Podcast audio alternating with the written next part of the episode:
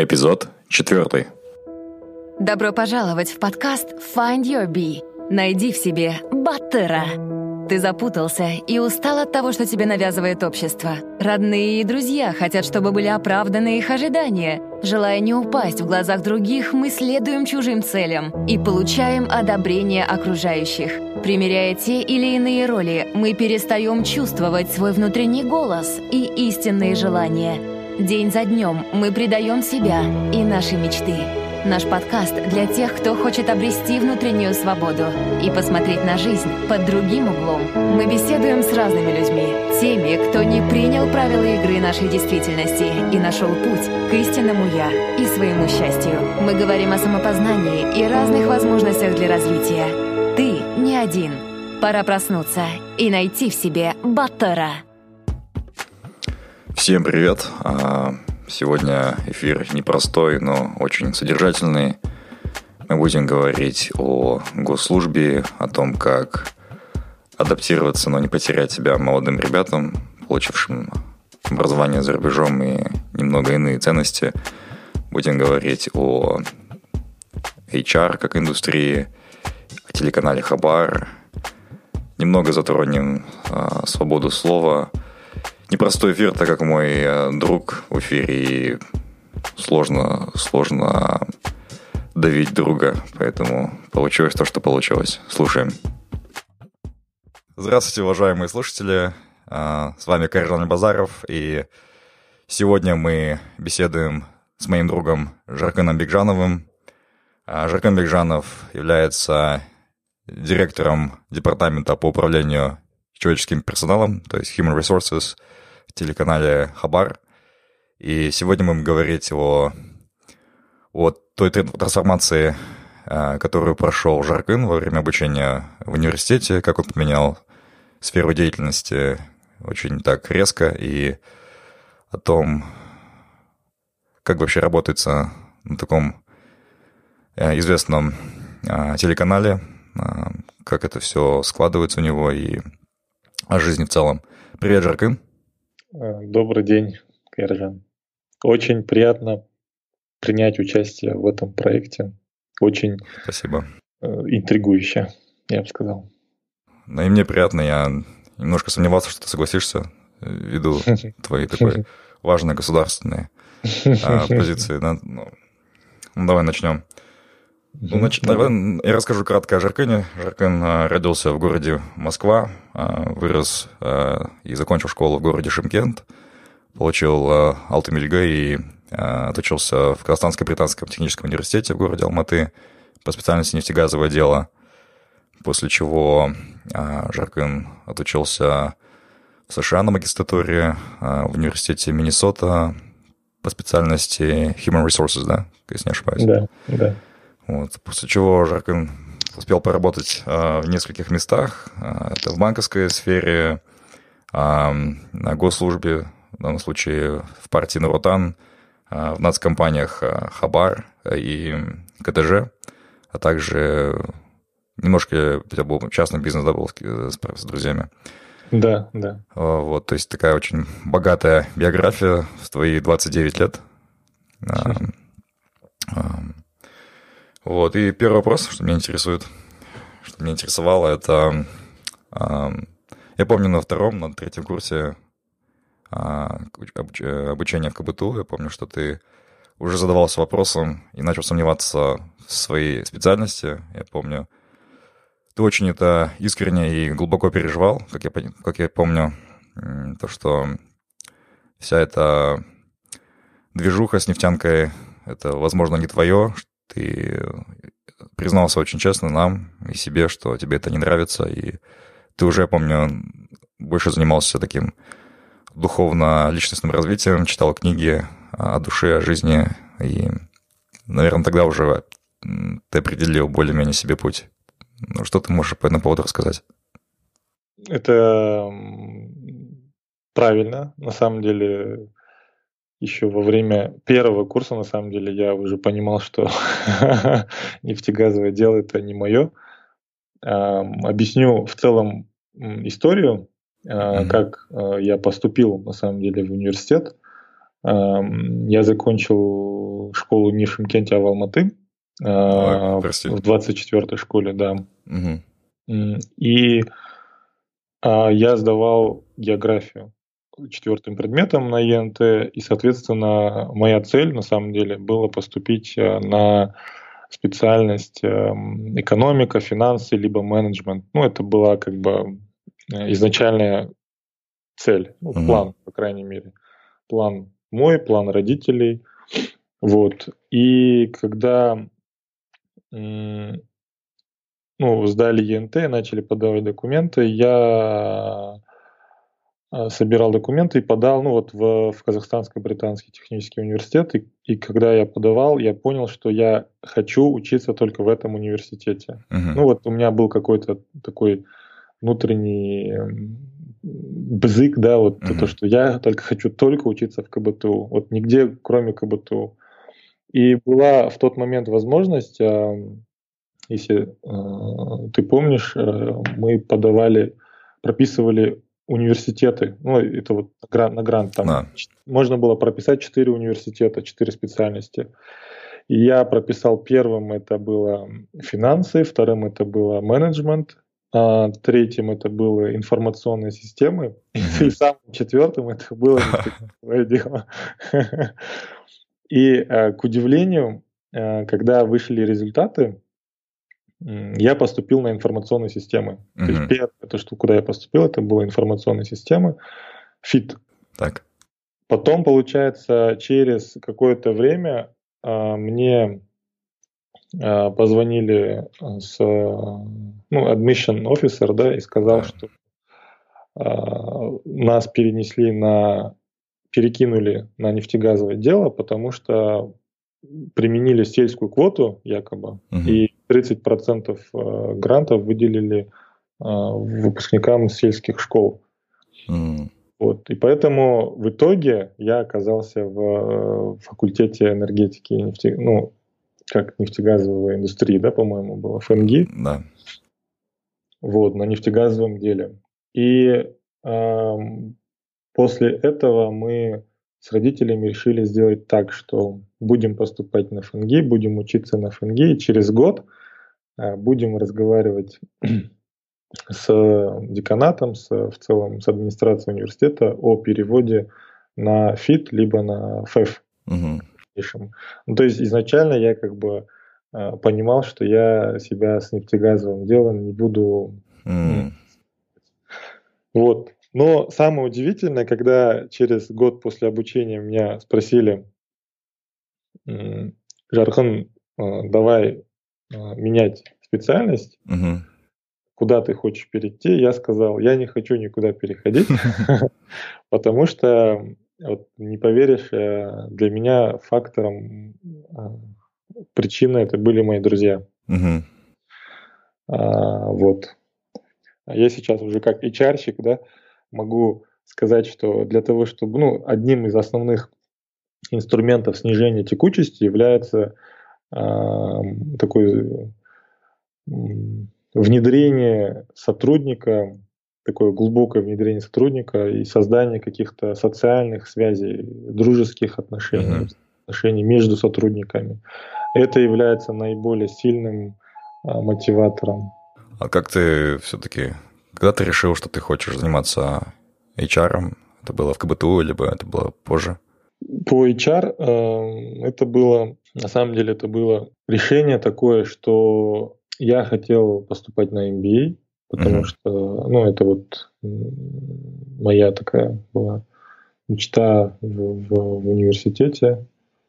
Где-то в третьем-четвертом курсе я решил, что я точно поступлю на MBA. Вот. И а, когда изучал вот бизнес-школы, uh-huh. получается, вот в одной из программ, как раз в университете Миннесоты, а, есть бизнес-школа Carlson School of Management, uh-huh. которая ну, вот, входит в топ 30-40 а, бизнес-школ Америки. Uh-huh. И я подал... И, и, и вот эта программа по HR, она включала в себя ну, половина программы заключалась э, в MBA, в смысле, mm-hmm. брались классы MBA полностью. Вот. И получается, как будто бы это был такой dual degree, да, то есть MBA и HR. Вот. Поэтому, а, и в том числе сыграла роль то, что MBA на тот момент не было финансирования Балашака. Uh-huh. Балашак финансировал специальность э, приоритетной управления человеческими ресурсами. Uh-huh. Вот. Ну и, соответственно, я не мог себе позволить MBA. Я э, решил воспользоваться возможностью, которую давало государство, обучиться э, на HR и при этом э, получить, ну, частично реализовать свои цели. Mm-hmm. То есть все равно немножко так случайно да, получилось. А, волей судьбы ты стал HR. Да, да, да, да, да. Вот такой вопрос. Вот ты поработал в разных секторах в Казахстане, в банковском секторе, в, в частном бизнесе, в нас компаниях, в, в политике немножко. Что бы ты сказал, где тебе больше всего понравилось и где менее всего? Сложный вопрос. На самом деле, вот недавно я услышал такое, такое высказывание. У каждого сотрудника в организации, когда он приходит в компанию, uh у каждого сотрудника, employee, да, есть определенная своя миссия. Вот он эту миссию выполняет и как бы уходит. Кто-то там выполняет, да, там приходит, чтобы сделать что-то, там через месяц уходит. Кто-то uh приходит, работает лет 20 и потом только уходит. Или всю жизнь до пенсии работает. Mm-hmm. Да? Вот. И, и в моем понимании есть миссия организации в отношении этого человека. Ну, то есть, э, э, может быть, это, так звучит более философски и как-то э, связано с судьбой, да, то есть там как сказать, что, что все прописано, предписано и так далее. Uh-huh. Но на самом деле Допустим, а, вот если взять мою историю, скажем, а, в, в Нурутане я а, не скажу, что я вырос в части профессиональных знаний в HR, да, в области HR. Uh-huh. В Нурутане я вырос в, в части эмоционального интеллекта. Uh-huh. То есть в части умения взаимодействовать с людьми эм, разными. Э, с разными людьми, с разным бэкграундом, причем начиная от бывших, э, скажем так, министров, заканчивая э, текущими, скажем, да, там вот э, акимами областей, городов, районов и так mm-hmm. далее. Как бы именно вот с чиновниками, да, так сказать. Uh-huh высшего ранга и при этом смог ну, именно вот улучшить свои навыки деловых переговоров, навыки общения. Вообще в целом я увидел, что на самом деле у нас топ-менеджмент э, достаточно толковый, достаточно э, продвинутый. Uh-huh. Э, вопрос, э, ну, проблемы, они возникают, скорее всего, из других каких-то факторов. Каких? Фактор менталитета угу. нашего казахстанского. Мы до сих пор, ну вот, допустим, если Америка, там, ну, та же самая Дания, это страна такая индивидуалистическая, да, там, угу. там ценится индивидуальность человека, там в целом дается возможность, да, вот этому. А у нас до сих пор мы, мы коллектив, ну, мы, мы люди коллективные, то есть мы люди семьи, да. А мы зависим от, э, скажем так, какого-то дальнего родственника, да, там это есть влияние родителей, есть влияние каких-то там братьев, сестер и так далее, дяди, тети. Это ну, от этого нам никуда не деться, к сожалению. Ну, или, может быть, к счастью, кто знает. Потому что, допустим, тот же самый Китай Южная Корея, Япония, они тоже являются семейными странами, но добиваются успеха. Ну, такой немного наивный вопрос, наверное. В таких организациях, как Нарутан, насколько люди себя чувствуют свободными в выборе, свободными в, в поведении, в ежедневных а, решениях, маневрировании? в моем понимании нету ни одного человека, который является наемным сотрудником, который может сказать, что он полноценно свободен в выполнении да, да. чего-то своего. Это большая, наверное, степень свободы. То есть какова степень свободы? То есть она относительно все. Ну, относительно а, у нас в любом случае делегирование каких-то полномочий угу. на низком уровне. То есть у нас идет принятие решений централизованное. Угу. А, на данном этапе развития государства, мне кажется, это вполне оправданный принцип работы. Угу. Почему, допустим, я могу а, довериться иностранному сотруднику и могу его не проверять, скажем, его трудовую дисциплину? Потому что это человек с высоким, ну, скажем, или, по крайней мере, культурно он не, не ворует, угу. он честный, он порядочный. То есть угу. он придет вовремя на работу, потому что вот у него а, такое, такое было условно а, воспитание, условно такое было окружающая среда была. Угу. Он вырос вот с этими принципами. В Казахстане мы не можем довериться до конца порядочности или такому же там таки, проявлению да. таких же качеств, как у иностранцев. Поэтому принятие решений, как бы оно должно быть централизовано. Если мы дадим больше или безграничную власть, или какую-то часть власти дадим сотрудникам, ну, специалистам mm-hmm. или там middle менеджерам, то это будет э, сто процентов злоупотребление своими полномочиями. Mm, да, с тобой согласен. Ну вот что ты скажешь а, ребятам, которые, допустим, сейчас учатся по Балашаку, либо не по Балашаку, но за границей, и я просто с некоторыми общался, они очень боятся идти на госслужбу, возвращаться в такие вот структуры, как, э, допустим, нацкомпании, потому что боятся, что их запрягут и будут просто использовать э, арашки для своих целей.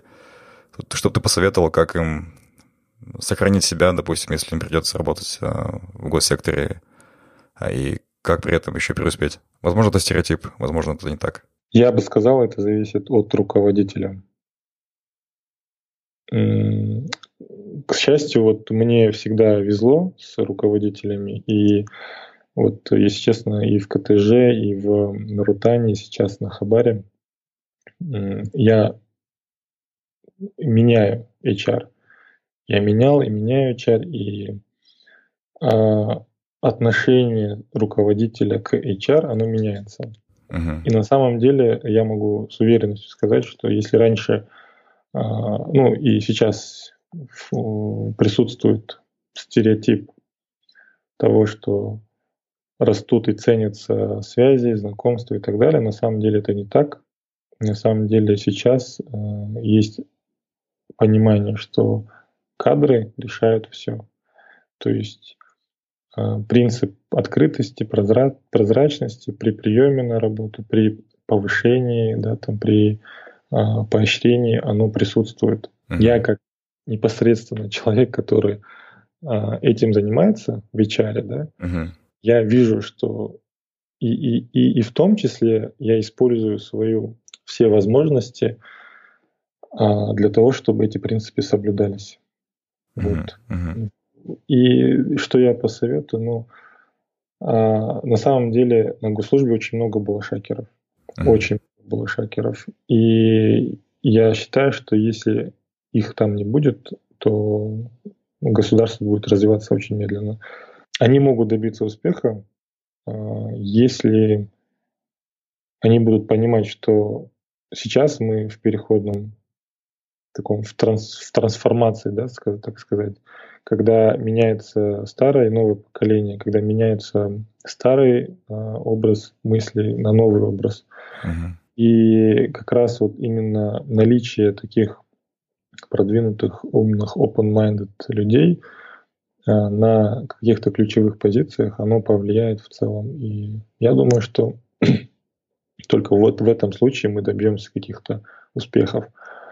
А что мы видим, да, и что популяризируется сейчас вот э, в, на Фейсбуке, в социальных сетях, так это успешность граждан Казахстана, которые уехали за границу, которые не смогли реализовать себя. Да. Хотя а, и в моем понимании очень много примеров, когда есть ребята, которые здесь живут, работают, и они очень счастливы, и они очень э, успешны. Просто э, очень легко сдаться и уехать. Очень, это самый легкий способ. И вот есть, допустим, вот мой совет и прочитать книгу Акунина.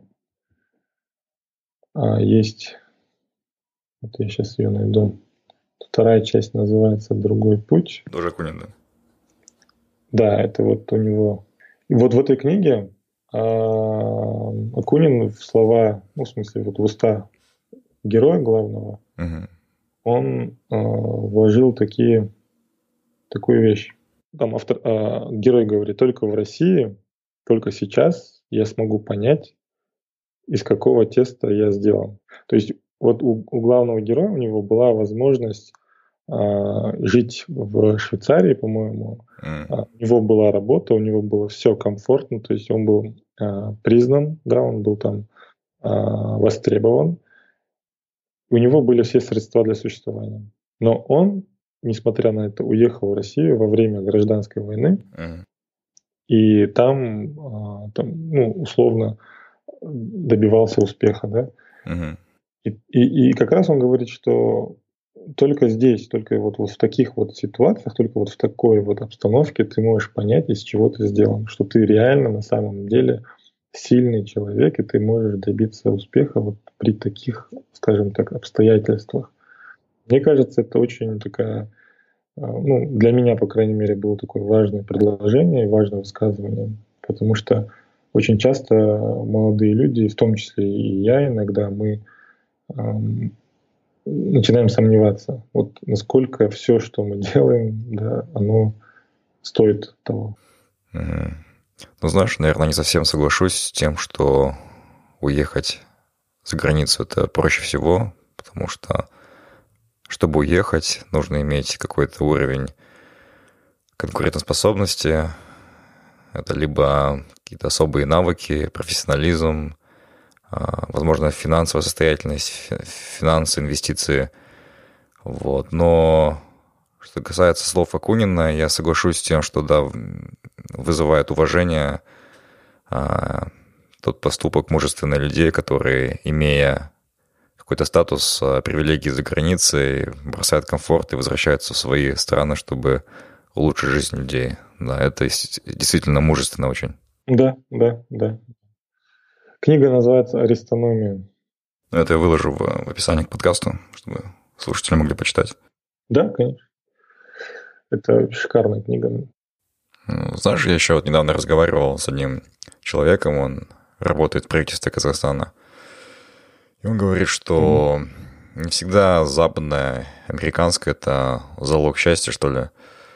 А, то есть, если арашки, которые сейчас работают правительстве или где-то в органах 50-х, 60-х, 70-х годов, они, как правило, то, что они зарабатывают, то, что они воруют, допустим, они все это тратят на то и на мясо, на что-то еще внутри Казахстана, и все это оседает, в принципе, более-менее здесь. В то время как те ребята, кто учили за рубежом, кто имеет иностранный бэкграунд, они намного циничнее профессиональнее в плане того, как завуалировать такие преступления. И очень цинично все делается, и тут вступает и знание иностранных языков, это IT-грамотность, знание процессов, и очень много денег, капитала э, уже оседает за границей. Вот, то есть, э, ну, к твоему сведению, в принципе, то, что я услышал. Uh-huh, вот. Uh-huh. Остановись. Услышь себя и полюби себя. Find Your Bee. Подкаст о самопознании и личностной свободе. Подробнее на сайте findyourbee.com.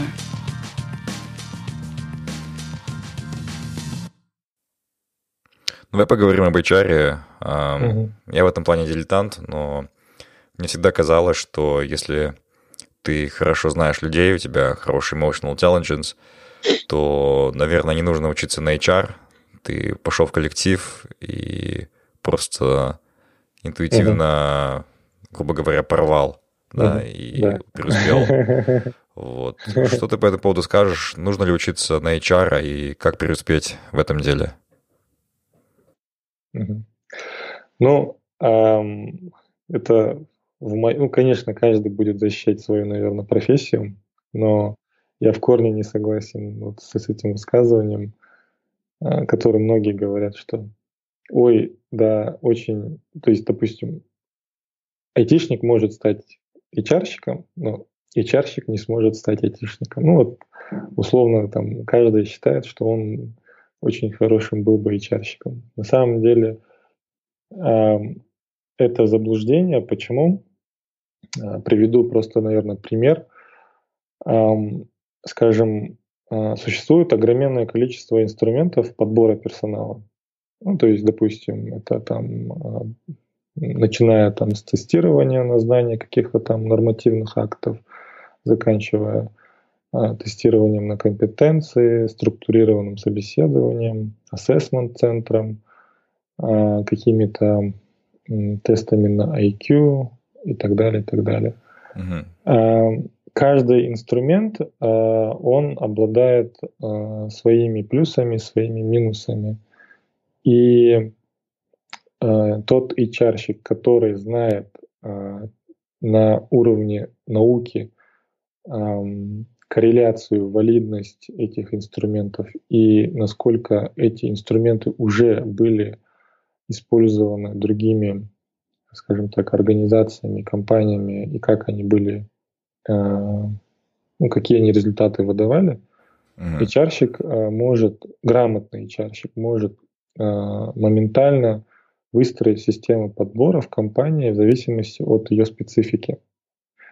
Соответственно, он сократит какие-то ненужные расходы не нужно mm-hmm. затрату времени, но результат он будет получать, ну, условно, тот же самый, если бы он, допустим, использовал бы а, больше ресурсов и больше затрат. Поэтому знание HR, оно необходимо. Mm-hmm. Это, это можно прочитать в книгах, а, но а, очень важно выбрать ну, знать, какую книгу прочитать и какие, ну, какими ресурсами пользоваться. Потому что сейчас, ну, в, в период информационного такого бума, да, или как это сказать, века, да. в котором мы живем, очень можно, ну, очень легко ошибиться в выборе источника угу. достоверного. Поэтому я считаю, что HR это, это, это реально это, это должно быть, э, должна быть специализация, должно быть обучение. Ну, очень мало людей, кто обучались именно по HR. Ну, то есть я знаю единицы, это ты и пару человек в иностранных компаниях. То есть да. остальные люди при, пришли из смежных либо других, других да, да, сфер да, деятельности. Да. К сожалению, вот именно это а, тормозит развитие HR в Казахстане на самом деле.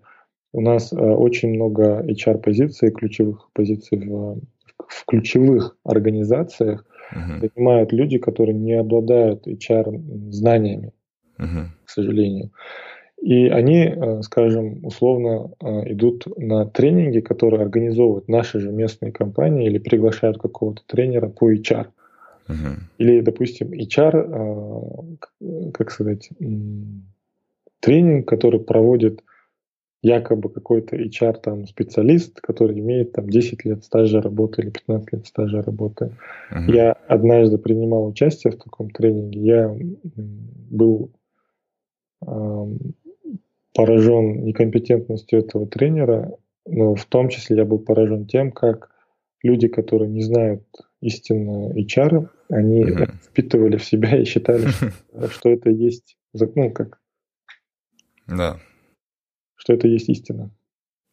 Да. Вот.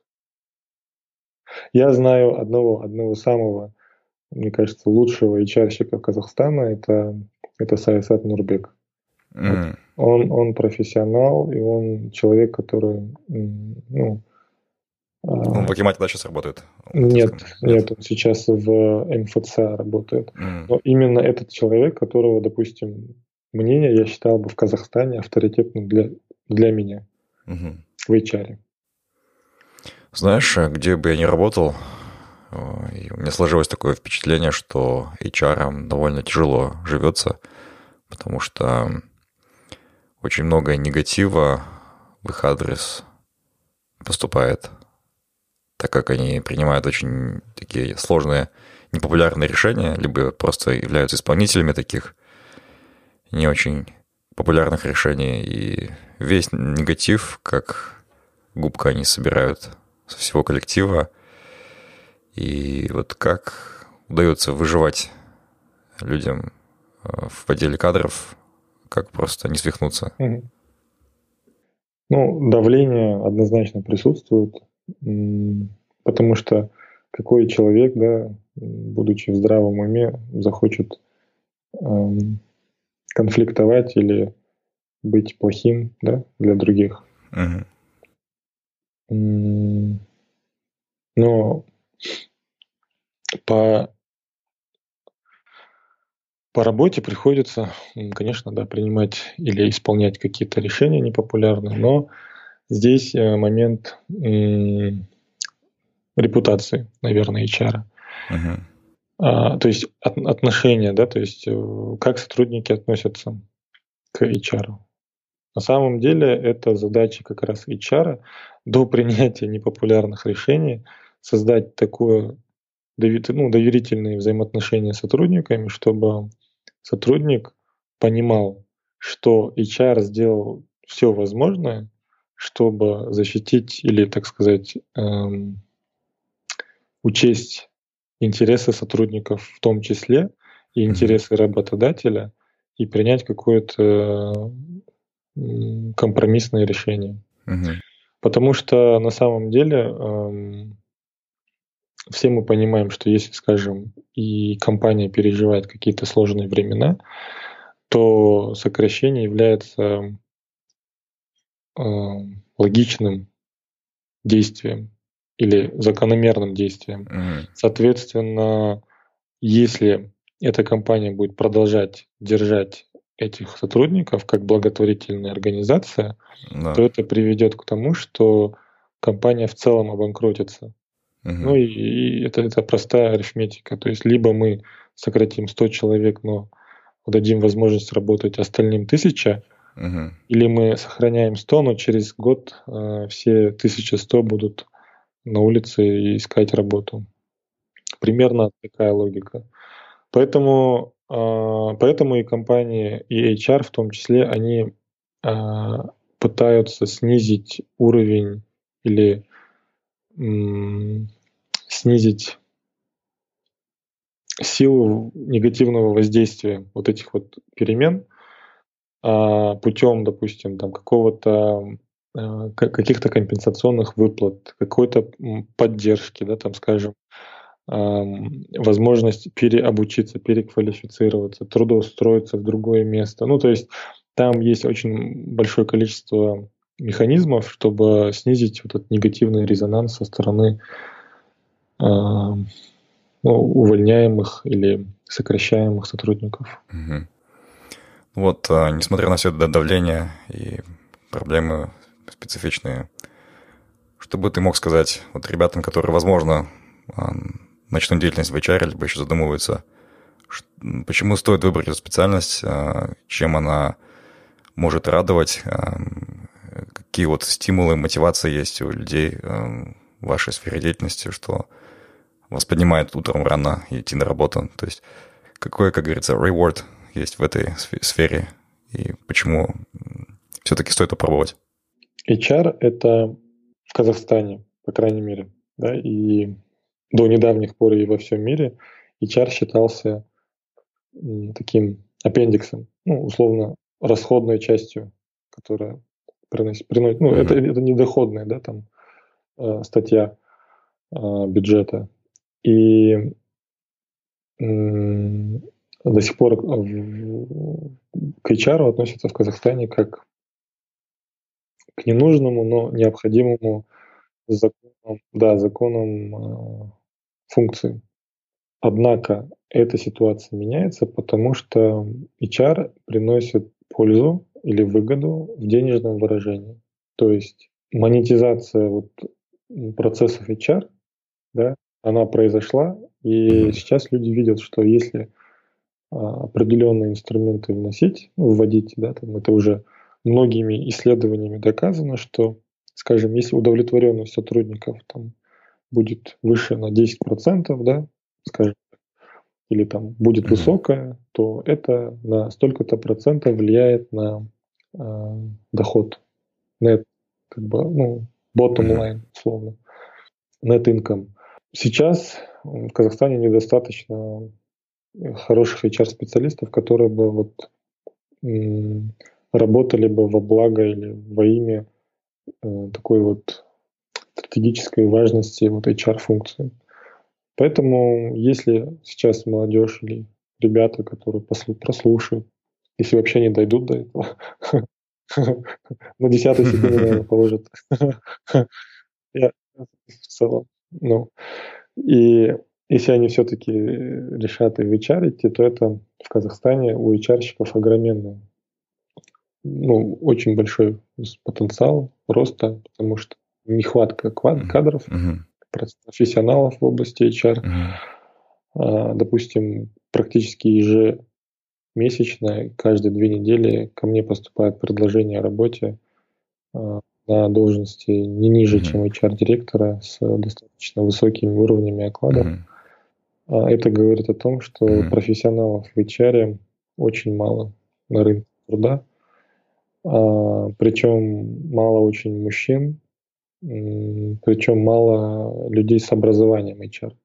Вот поговорим давай о твоем текущем месте работы, если ты не против, о канале Хабар. ну вот э, не секрет, да, что ты уже стала таким, как говорится, народным выражением, если ты хочешь забыться, посмотри Хабар, либо зачем валидово, если есть Хабар и так далее, и так далее. Вот а, сотрудники Хабара, вот как они относятся к этому выражению и как mm-hmm. это вообще влияет на их работу? На самом деле это сильнейший мотиватор наших сотрудников а, к изменению этого стереотипа путем улучшения работы. Uh-huh. То есть пока существует этот стереотип, пока существует а, такое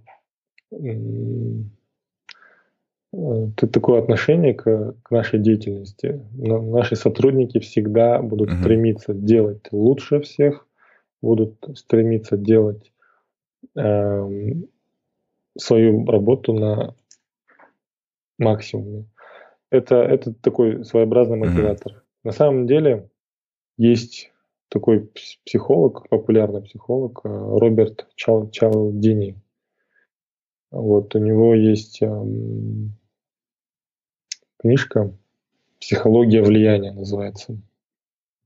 И вот в этой книге он говорит, что научно доказано, если, допустим, э, количество суицидов, а нет, количество аварий увеличивается, и количество uh-huh. этих авиакатастроф увеличивается после того, как в социальных, а, ой, не социальных, а в средствах массовой информации были на первой полосе, или там, скажем, самое главное breaking news, да, или там главной новостью там было, хедлайнером был суицид.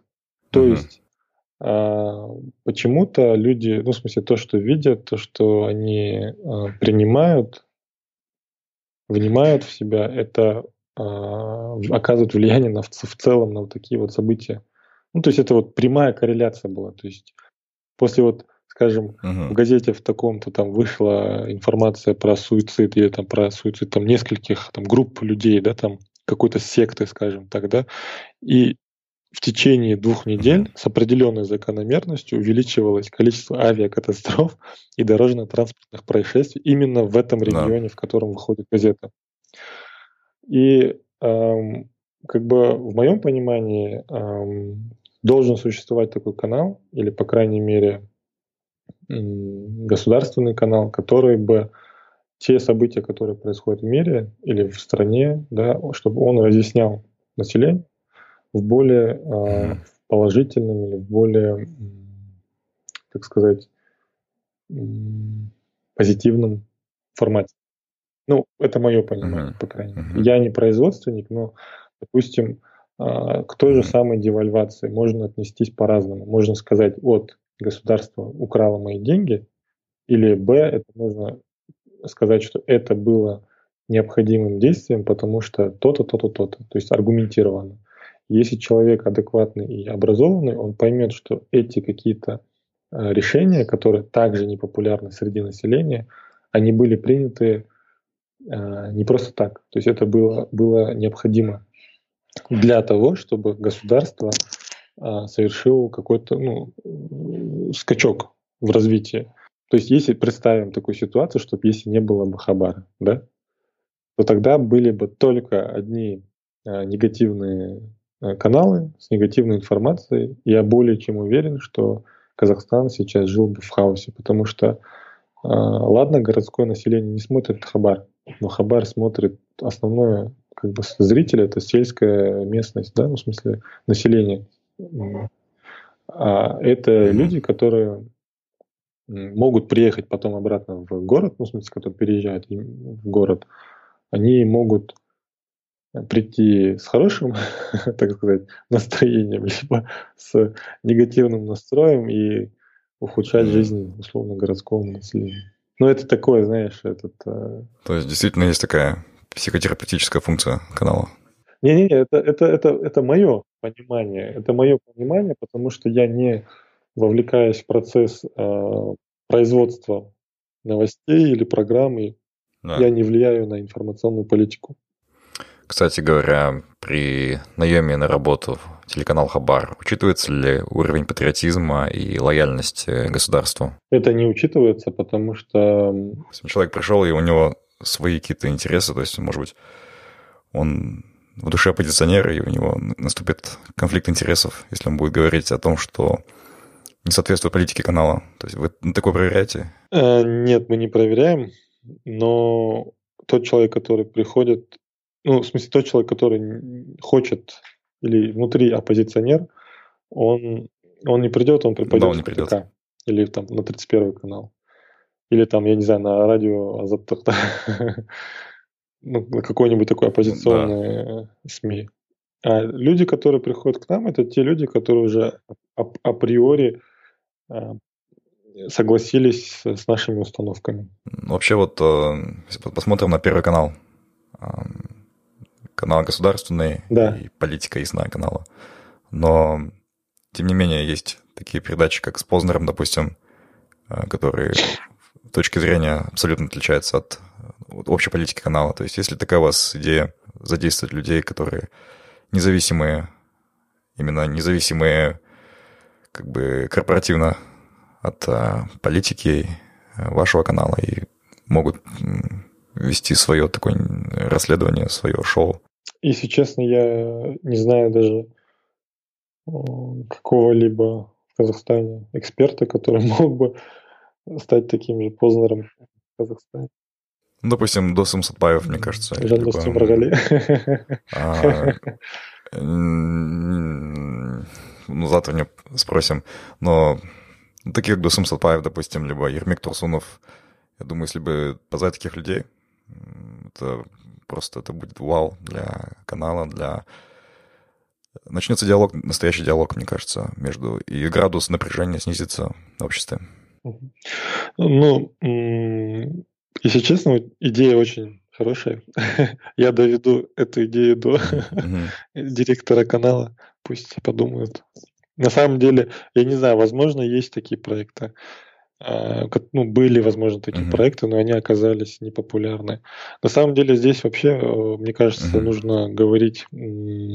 Вот скажем, почему а, ты сказал про Познера, да?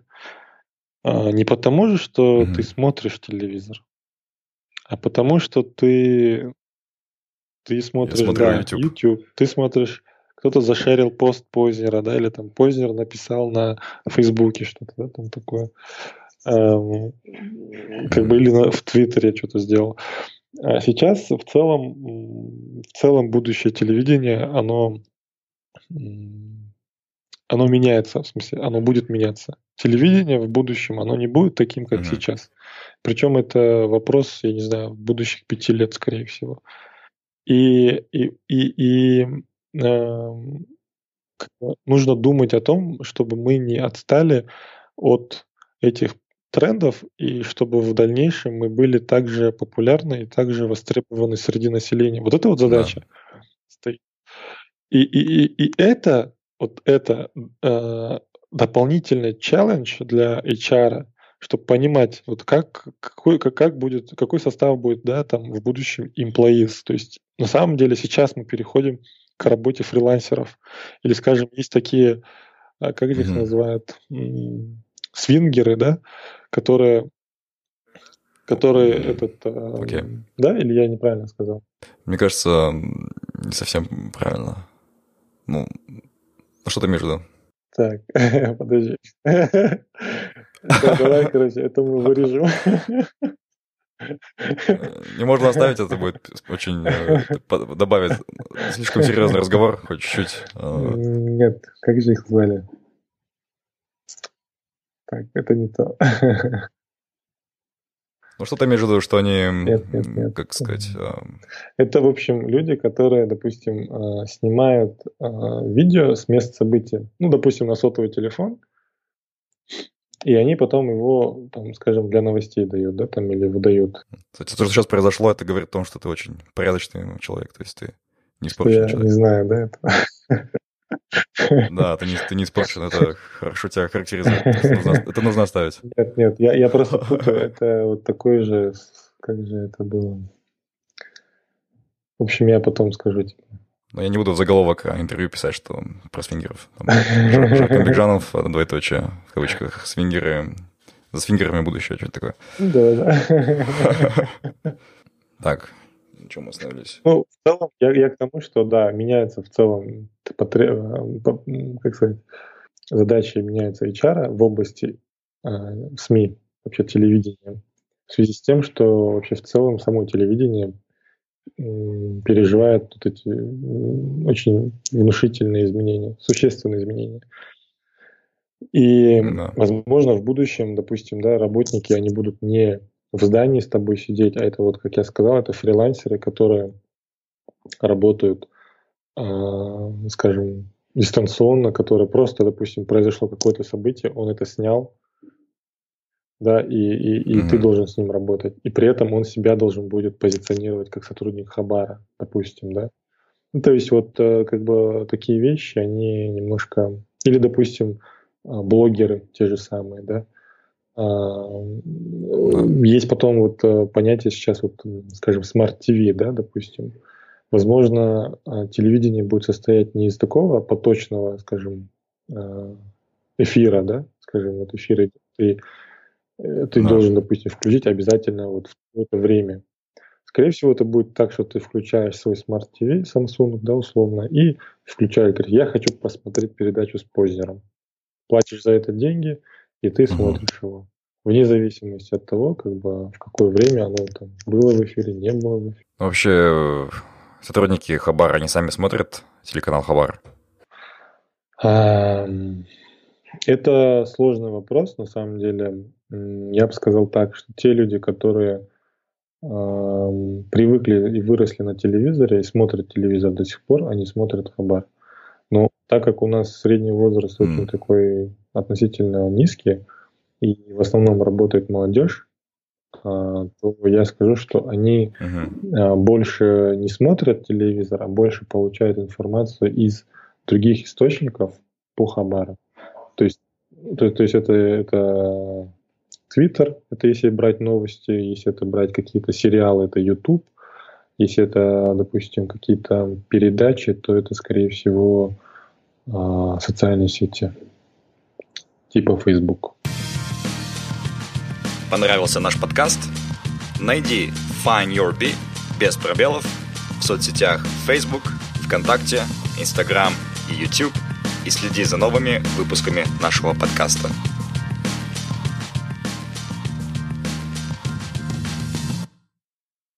Э, Жаргон, давай перейдем к блиц вопросу.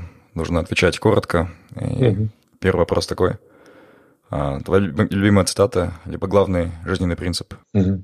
Вот я над этим думал, и я вспомнил только одно. Это Абай. Есть такие его слова. Сенбе жұртқа тұрса да қанша мақтап, әуре етеді ішінен қулық сақтап. Өзіне сен өзіңді алып шығар, еңбегін мен ақылын екі жақтап. Ну, это отличное выражение. Это принцип, на самом деле, по которому я и живу. То есть только нужно верить себе, ну, в смысле, рассчитывать только на себя. Твой ум, твой, твой труд, твоя работа, она в любом случае даст плоды в будущем. Угу. То есть это является ответом на следующий вопрос, который хотел задать. Э, как ты, как тебе удалось стать э, HR-директором 27 лет? То есть, в принципе, можно пропустить, да, думаю? Да, да. Работа. Hard work, да. Hard work. Да. А какие были главные препятствия в твоей жизни на пути к нынешнему успеху, и как ты их преодолел? Самое главное препятствие, в моем понимании, это сам человек. Э, как, наверное, как телец, тельца понимает. Я, допустим, очень часто у меня бывает такое, что я по, по многим вещам тормозит меня моя, как бы, да, моя сущность. Ну, в смысле, где-то я там боюсь, где-то я там ленюсь, где-то я наоборот там эмоционален чересчур. И на самом деле никто никогда человека не ограничивает, кроме самого себя. Если человек захочет стать кем-то, он в принципе им станет вне зависимости от обстоятельств. Поэтому главное препятствие — это есть борьба с самим собой. Какова у тебя главная мечта? Если честно, эм, я бы я бы хотел оставить какой-то след ну, после себя, да, скажем, прожить жизнь так, чтобы не жалеть об этом. И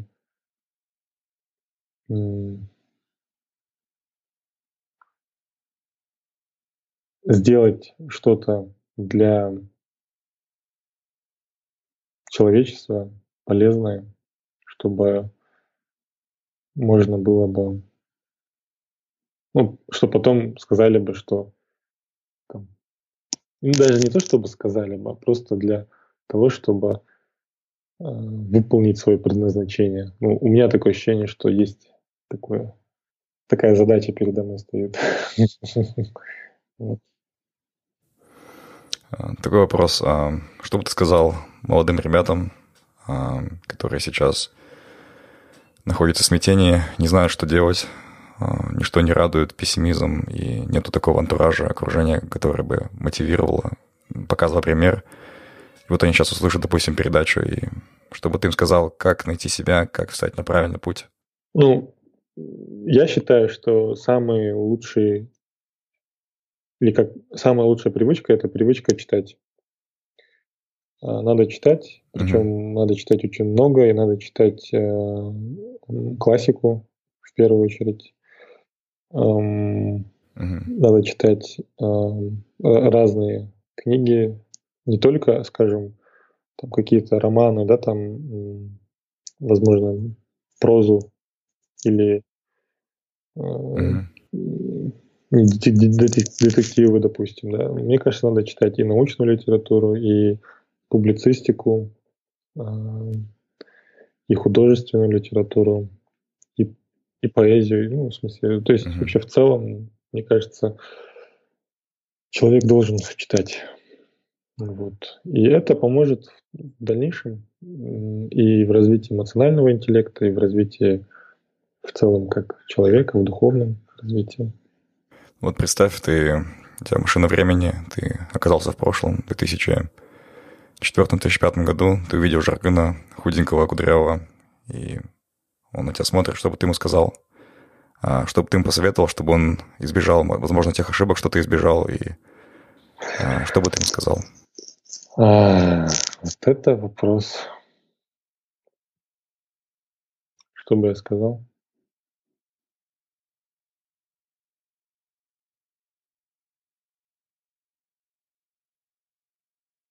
Хм.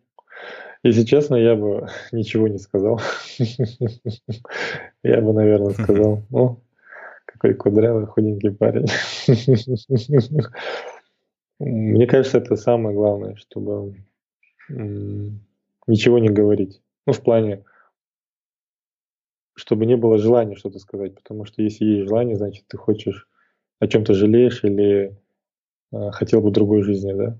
Если бы я, допустим, поступил бы по-другому, я бы сейчас не находился бы там, где я нахожусь сейчас. Мне кажется, это очень важно. Да. Ну, не жалеть.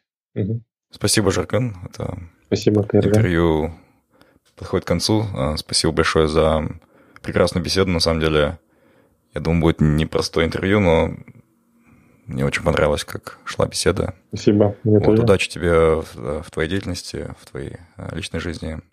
Надеюсь, э, твой проект будет очень популярным. Желаю тебе удачи. Мне кажется, ну, по крайней мере, я очень скромный и считаю, что мой, наша дискуссия она не будет особо популярной, потому что какого-то э, добавочной стоимости я не добавлю, но в целом я считаю, что если есть возможность вот таким образом э, более часто поговорить с очень грамотным человеком, с другом, как ты, просто провести беседу, мне кажется, это того стоит. И я считаю, что если даже кто-то нас послушает, то он что-то для себя полезное из этого возьмет. Конечно, все, что было сказано, это все личные, конечно, субъективное мнение опыта, ну, на основании того опыта, который есть. И я не скажу, что я в 29 лет там являюсь каким-то супер мудрым человеком. Поэтому спасибо тебе, Кайрдан. Да. да, ну, естественно, мы не претендуем на истину, мы говорим да? как бы from our own perspective, да, то есть показать нашу точку зрения и да. как бы там дальше уже дело вкуса, и кто-то кому-то может понравиться, кому-то нет. Конечно. Через лет 10, когда мы будем слушать это, ну, прослушаем нашу беседу, наверное, будет смешно и будут совсем другие мнения. Да, да.